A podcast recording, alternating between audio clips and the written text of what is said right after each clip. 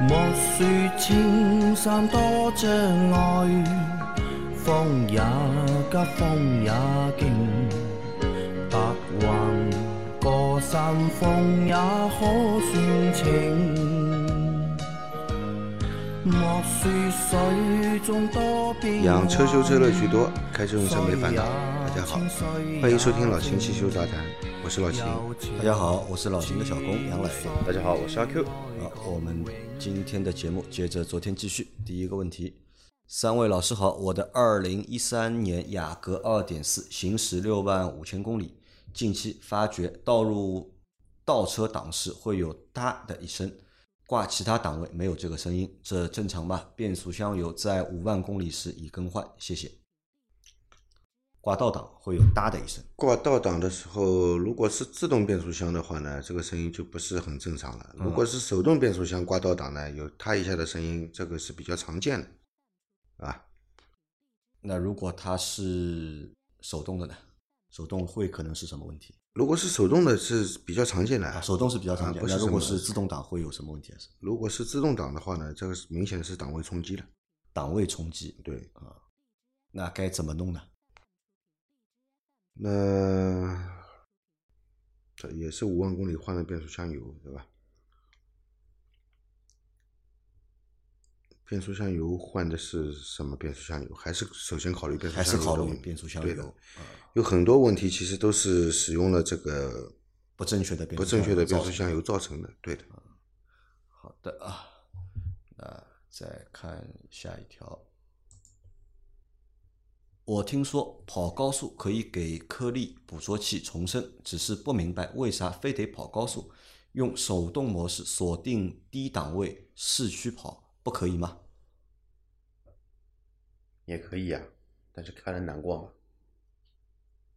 手动低档位，啊，拉锁高定来转速跑嘛，就是拉高转速跑也可以去燃烧那个颗粒物捕捉器重但重生是这样对变速箱的伤害比较嗯大。然后的话，你就好比什么呢？好比你开了一台特斯拉，用了动力动能回收模式强这种感啊觉，就是油门一放，车就会很冲，而且你噪想哦音也很大而。且像跑高速的话，要跑好几十公里才有用啊，对，对吧？如果你按照这个手动锁定，对吧？低档位高转速跑，你在市区里面跑几十公里，怎么跑？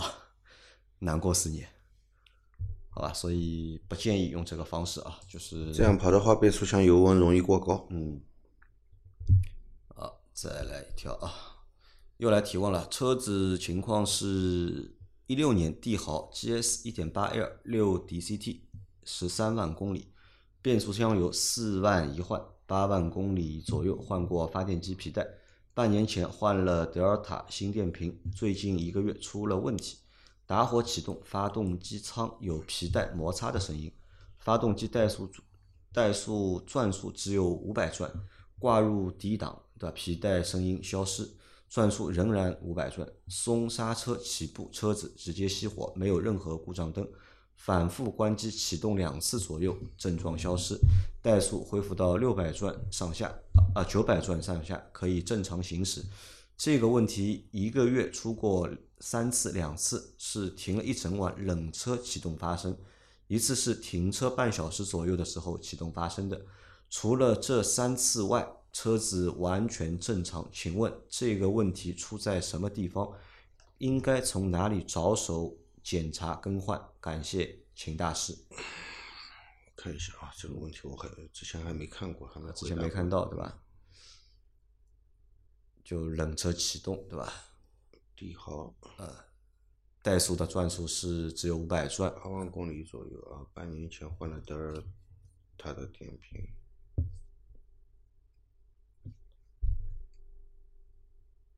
德尔塔是什么电瓶啊？要么德尔福，要么瓦尔塔。这个德尔塔又是个什么电瓶啊？新品牌吗？啊，不知道，可能是瓦尔塔吧。不是，要么瓦尔塔，要么德尔福呀，没有德尔塔这个牌子的呀，要么是个什么什么新出来的什么杂牌电瓶啊？这先不考虑电瓶，对吧？打火启动的时候，机发舱动会机有舱皮有带摩摩擦的的声音音。啊。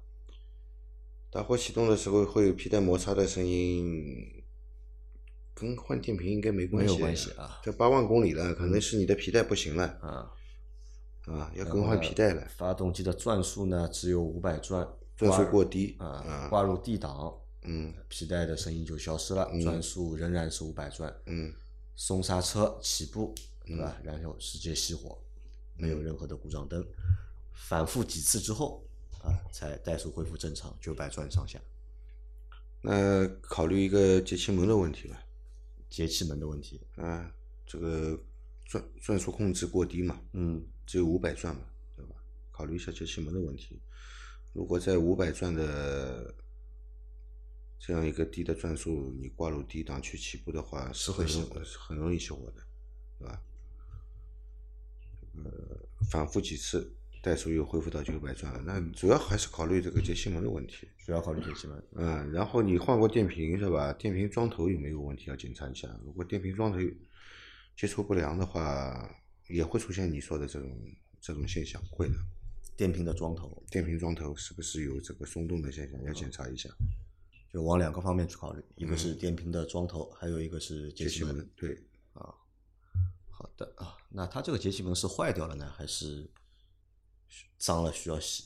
嗯不知道有没有洗过。啊如果没洗过的话，赶紧去洗一下。洗完了以后要要匹配一下。啊嗯好的，还有就是你换电瓶的时候，有的车是这样的啊，嗯它那个，比方说丰田的车，嗯，它这个节气门清洗以后匹配是怎么匹配呢？它不用电脑的，嗯，就断电，啊直接断电，断电了以后呢，它这个节气门的开度就恢复到出厂的一个开嗯，度，初始的一个值，初始的一个值啊。如果你节气门脏了呢，它是一点一点是在学习，嗯不停的在扩，在这个这个打开的开度越来越大，会保证一个正常的一个怠速啊。如果这个你之前换过电瓶，节气门又脏了没洗过，有可能就造成这个怠速不正常，有可能的。啊也有可能。对的，那再下一条， 再来提个问题：我的二零七换了蒙诺的前减震，弹簧没有更换，之后出现了一个问题，在经过比较高一些的减速带或者比较大的坑洼路面时，后右边减震器会有康康的声音。看了一下，好像弹簧压缩形成大的情况下，右轮上边的那个轮拱的罩护罩会和弹簧碰到，导致弹簧上出现了印子。请问这个是属于安装不到位导致的吗？原厂应该肯定不是这个样子吧？那肯定是安装不到位引起的了。就是安装不到位，对，肯定是安装不到位引起的。没有装好，减震器不管什么品牌，嗯它只要适用你这个车型，它的那个外观尺寸肯定肯定是没问题的。嗯的，对吧？不会造成什么你换了一个减震器，弹簧就碰你这个叶子板内衬了。嗯那唯一能碰的就是肯定是安装没到位，嗯，好吧？那你还是让这个给你安装的那个修理工去检查一下啊，这个及时调整过来，要不然会出现其他问题的。好，再下一条。三位老师好，今天在京东上买了一瓶摩托车用的机油灰壳 SN 零四零，居然是假货，瓶口没有封那种膜，油液有杂质，真气人啊！已经申请退货了。现在的机油怎么到处都是假货？三位老师觉得在我们这种城乡结合部，怎么能买到真机油？哎呀，跟你们说过很多次了，不要在网上买机油， 不要在网上买机油。那在京东对吧买到了假机油，嗯京东上买到假机油很正常，我最近啊关注了一个专门检测机油的一个，那如果你要在京东买机油，我觉得你要买自营，也没用，没用的，没用没用没用没用的，买自营没用的。完全没用。你以为京东自营就保证吗？不，如果你买京东自营，你买到假货，京东自营不是京东自己在经营，知道吧？不是京东去进货再卖给你的。京东自营就是京东进的货，你的东西都是进他仓的，都是进仓有什么用啦？进仓有用吗？供货是谁供的？啊、供应商供的呀，京东会去检查每一批机油是真的是假的吧？他不会啊他只那看那就对了嘛他只看有没有授权，有啊没有那认证哎。那就对了嘛。授权认证是哪里来的？人家交给他的授权认证的这些证明证书都是真的吗？机油都给你假的，这些证书就不能造假了嘛？先说说那个吧，这种地怎么买到真机油？啊这之前我们一直有说过什么的。你要买壳牌的，那壳牌的官网上肯定会有门店地址嘛，到那种地方去买，或者说到那个他们官网上面自营的商城，那个商城如果在京东、在淘宝、在天猫，那你这个去那个指定的商城里面买，这个是相对来说靠谱一些。至少来说，他在他官网上能给你这么一个链接在，你有一个出处在里头，对吧？然后刚刚老秦说到网上买机油这个东西，确实是比较怎么说呢？讲不清楚这个东西到底真的还假的。那个我最近在关注了一个机油博主，他就专门什么呢？专门就检测一些机油，就通过科学的仪器来检测机油的好好坏，检测了很多什么港版的、欧版的、美版的，还有甚至于说水货的，还有我们今年在讨论的这么一个问题，就是某某人的什么劳什么什么什么的机油，全部都测了一遍。测下来呢，没有像这一类机油，嗯，基本上全全军覆没，甚至于说他全球公告是不达标还是不达？标，嗯，不达标，已经不存在说什么，就是说标零 W 三零零 W 四零达不到它那个标准，嗯而是达不到机油的合格标准，达不到。特别是什么呢？特别是在一个叫机油挥发的这一个检测检测里面，像这一种什么某个区域的版本的机油，就是在机油挥发性这一栏无一例外，甚至于说有那个哪一个博主自己不是做了一个贴牌，做了一个机机油嘛，也是我们那个汽汽修节目里面的某一家人家，他做了机油的一个叫一百度的挥发的一个指标已经高于上限百分之二十。那如果说高于上限百分之二十什么概念？就你一台不烧机油的车，用了这个机油，用完之后就是烧机油的车，这种概念。甚至于说，它有清点，还有一个是那个凝点，就是你机油到了零下某一个温度之后，然后开始那个不那么顺畅了嘛。嗯。有很多的机油，包括水货，包括这种所谓的什么勤点那个叫勤勤点啊勤勤点。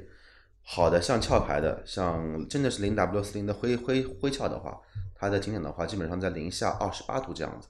假机油你知道才多少度吧？多少度？零下六度，零下六度。机油就动不起来了。你说这种机油用下来可能机油会变没果问题冻嗯了，知道吧？ 就是机油变果冻了，这个机油还能用吗？你说最差的一个机油是零下五度到零下六度就不能用了。所以呢，这个怎么办呢？试车后市场是那么很你乱投诉吧，我觉得你就投诉吧，反正就是买到假的，对吧？退一赔三还是这个有，反正退一赔三，啊、有那个老秦那个事情解决了没有？正在处理中。还在还没处理啊？哎，这个淘宝一塌糊涂。他跟我打太极拳，他给你打太极拳他，说我把钱退给你，啊我说你这个是商业欺诈，退一赔十。嗯按照国国家法律规定，退一赔十，你把钱退给我就好了。嗯那你骗子到外面去骗钱，骗好了以后被抓住了，你把赃款退给人家嗯就不判刑了，有这种事情吗？就是因为你不确认收货的话，那个钱应该时间也到了，应该到了呀，已经确认收获了啊，呀，他确认收货了啊，他已经把我的钱 A 掉了，那这个诈骗的这个行为就构成了呀，构成了啊嗯构成诈骗行为了呀虚。假发货，他还不是他就是虚假发货啊啊，然后钱收掉了啊，对的，啊，但是淘宝现在还是没有给你对反的。馈，淘宝跟我说，只能退款给你，只嗯能嗯我说不对的，这个不但要退款，还要赔偿，啊。对吧？好，那这个小伙伴就是给你的建议对吧？我不知道你当地啊，你是在小地方对吧？那这个维权也困难，因为京东嘛又不在你那个地方对吧？你要找京东所属的这个地区的工商部门去投诉这个问题，网上就可以投诉，是肯定会受理的。网上就以可以投诉，微信上面有公众号也可以投诉，也可以投诉，对吧吧？幺二三幺五，啊，幺二三幺五啊，你去找一下，你去投诉，因为这个事情就是工商他们会处理的这个对的事情，而且肯定会处理。，对就你就把你在京东购买的这些凭证啊、截图啊对，你都上传，对吧？你这个事情是能够得到解决的。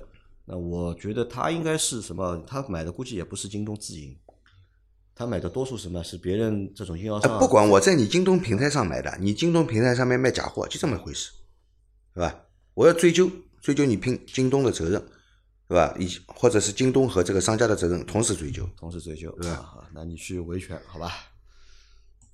然后再下一条啊，三位老板请教两个问题：一，东北十月末就该换雪地胎了，我们这是八十元换胎费，用加动平衡还免费保存换下来的胎，每半年这么一次，我需要调换轮胎前后左右的位置吗？按照什么顺序来调换？店家保存拿出来也分不出前呃分不出之前的前后了吧？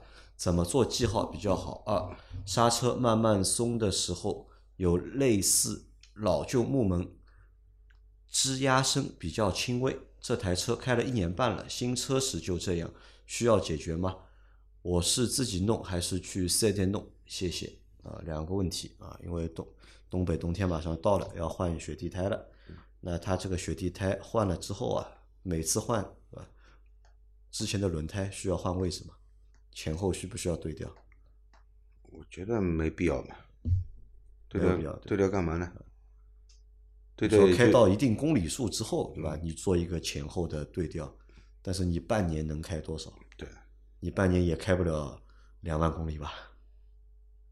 应该开不了吧？应该开不了，意义不大，对吧？如果你公里数算一下到了，嗯那你可以考虑换的时候你前后对调一下。如果你公里数没到，那换不换其实意义不大的。那如果要做记号怎么做？拿个粉笔画一下画一下嘛就好了嘛。就可以了，就画在里面嘛。嗯拿个蜡笔，拿个蜡笔粉笔画的时间长了要掉的，蜡笔画在上面掉不了。掉不了，拿个蜡笔画一下就可以了啊。啊，你看在东北开车，对吧？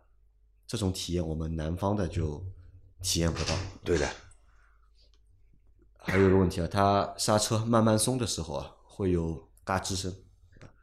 新车就这个样子，刹车慢慢松就有嘎吱声是吧？啊新车就有这个这个声音啊。开了一年半了，啊，冲刹车照理来说应该不会有声音啊。刹车盘、跟上刹车片的位置、啊上上周问的这个问题也比较像，还是刹车片的材质问题。嗯材质问题，嗯，那也没办法了。慢慢松吧，就是你挂着 D 档，车子不走，遇到那个绿灯，车子要走了，慢慢嗯放的时候，会有这种咯吱的声音。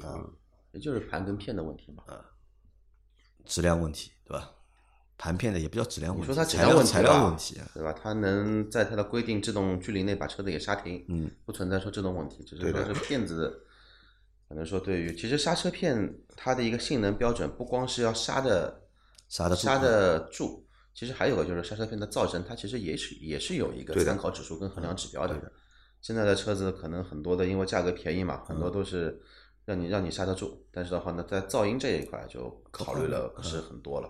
那你要解决的话，要么就是换更好的刹车盘和刹车片，能够解决这个问题，否则的话也解决不了。盘倒不一定要换，但片子可能真的需要就刹车片换一需要副换能解决这个问题。啊，好的，那你可以考虑一下换一下刹车片啊。那这个刹车片你自己是换不了的啊，要去专业的地方去做更换。那再下一条，比亚迪维修保养分王朝系列，对吧？真的是很忙，和e 纯电动系列比较空，对吧？一般需要比亚迪 APP 预约，如果是四 S 店上保险的可以优先。开了一年半的 E 二没多大问题，就是轮胎抓地要注意，高架连接处钢板上溜得很，对吧？想提高公里数，就是合理用电，把空调开小点，音响全关。我恨不得中控屏不触摸的时候自动省电按下去。日间行车灯还是要开的，毕竟关乎于安全啊。那这个是我们上次说到比亚迪的一个问题，对吧？老金其实上次漏说了一个点，对吧？在节目后面他说了，嗯为什么比亚迪的就是维修保养人比较多啊？其实还和就是店比较少对，有关。而且现在的话呢，比亚迪跟他说的一样，它其实分得太开，嗯它分王朝店啊和那个纯电系列。嗯，就是我前面那个线下跟杨磊在在说，我去了朋友的一家比亚迪体系的直营店，嗯去聊了一下。他们那边的话呢，我那个好伙伴跟我解释了一下，我说为什么你们这边没有这个这个什么琴啊、糖啊、看不到汉啊，的为什么都放展厅门口去啊？嗯啊，这个是我们不能进展展厅的，不能进我说展为厅什么不能进展厅啊，卖能卖吗？啊那卖能卖，但是卖可以不能进展啊，卖不能进展厅卖。卖的话呢，就等于说问他们，他们不是直营店嘛，啊问别的店调嘛，哦，我们别的经销商调，问啊别问别的店调就可以，但他们是直营体系的，啊，它只是一个电动车的它店，只吧是一个电动车就卖什么呢？卖海豚，嗯，还有应该就是你看到那一个 E 二 E 二，但是我没看见里面有。要小的嘛，也是一个，对，还有就是我问他那个燃油版的车你们卖了，他说也卖，但是那个车基本上是没量的，啊，嗯没量所。以说呢，王朝系列的店生意会特别特别好，因为啊它主要靠的就是什么秦秦啊，主要就是秦嘛，啊，秦宋，还有现在的话呢，那个 SUV 叫什么名字？我们之前试的那一个车，唐啊，啊，没有没有，唐我跟你没试过，唐还有一个比唐小的那一个宋啊宋宋 MAX，宋 MAX 宋啊 Plus 宋那一个 Plus 啊，对，就是这三个车销量是最好的，它是全部归为在王朝下面。嗯，所以说王朝那边的电脑基本上售后就是，上海话说就是铺进铺不出。而且这个当中还会存在一个什么问题呢？你看啊，因为之前的很多城市，因为它都是新能源牌照嘛，对吧？那可能有的城市，它本来卖的不多，所以它店开的也不多。但是有了这个就是新能源牌照之后啊，这个量一下子就上去了嘛。对。上去了之后，哎，可能就是本身这些店啊就是这个服务能力啊，就来不及消化了就，啊也正常。但是如果比亚迪生意越来越好的话，对吧？那我相信它的四 S 店也会开的越来越多，对吧？会有经销商会去加盟的嘛对，，因为有利润了嘛。啊之前为什么比亚迪这么多店会退网，就是因为没利润。卖不了车嘛。但是今年的话，明显比亚迪的就是这个销量要比去年要好了很多呀。那相信今年过后，就是新的店开出来的数量也会变得更多。啊，再来一条，再来一条是三位老师好，今天提一个问题，我的二零零九年的骐达方向达到一定的角度行驶时遇到。比如减速带之类的障碍物，方向盘就感到咯噔一下。四 S 店师傅试了后说是十字轴出现问题，如果在四 S 店换五百多，修理厂师傅问了季配城，只有启辰的十字轴，没有尼桑的，型号是一样的，两百多块。请教一下三位老师，我这个现象是十字轴出故障了吗？启辰和尼桑的十字轴质量上有什么区别？有没有必要一定要到四 S 店换？再问一下，这个十字轴是起什么作用的？出了故障以后会有什么样的后果？谢谢。它方向达到一定角度行驶的时候，遇到减速带之类障碍物，对吧？方向盘就会咯噔一下。四 S 店师傅说是十字轴坏了，他说的十字轴是囚笼吗？不是的，是什么东西啊？方向方向机这个、哦，下面的那个下面的那个十字轴，就是那个方向管柱和方向机连接的地方，不是有十字轴吗？对对对，对吧？那型号只要一样就能用。型号只要一样就能用。啊对，十字轴它也是一个轴承嘛，特殊轴承嘛，嗯，它尺寸一样，嗯，就能用。就可以用。啊对，就没有关系的，啊是吧？对，而且本质上启辰的 D 五零那个车其实就是老款骐达啊，就是骐达嘛。对，就是骐达，就换了一个标。那十字轴是起什么轴？其实就是一个连接的作用。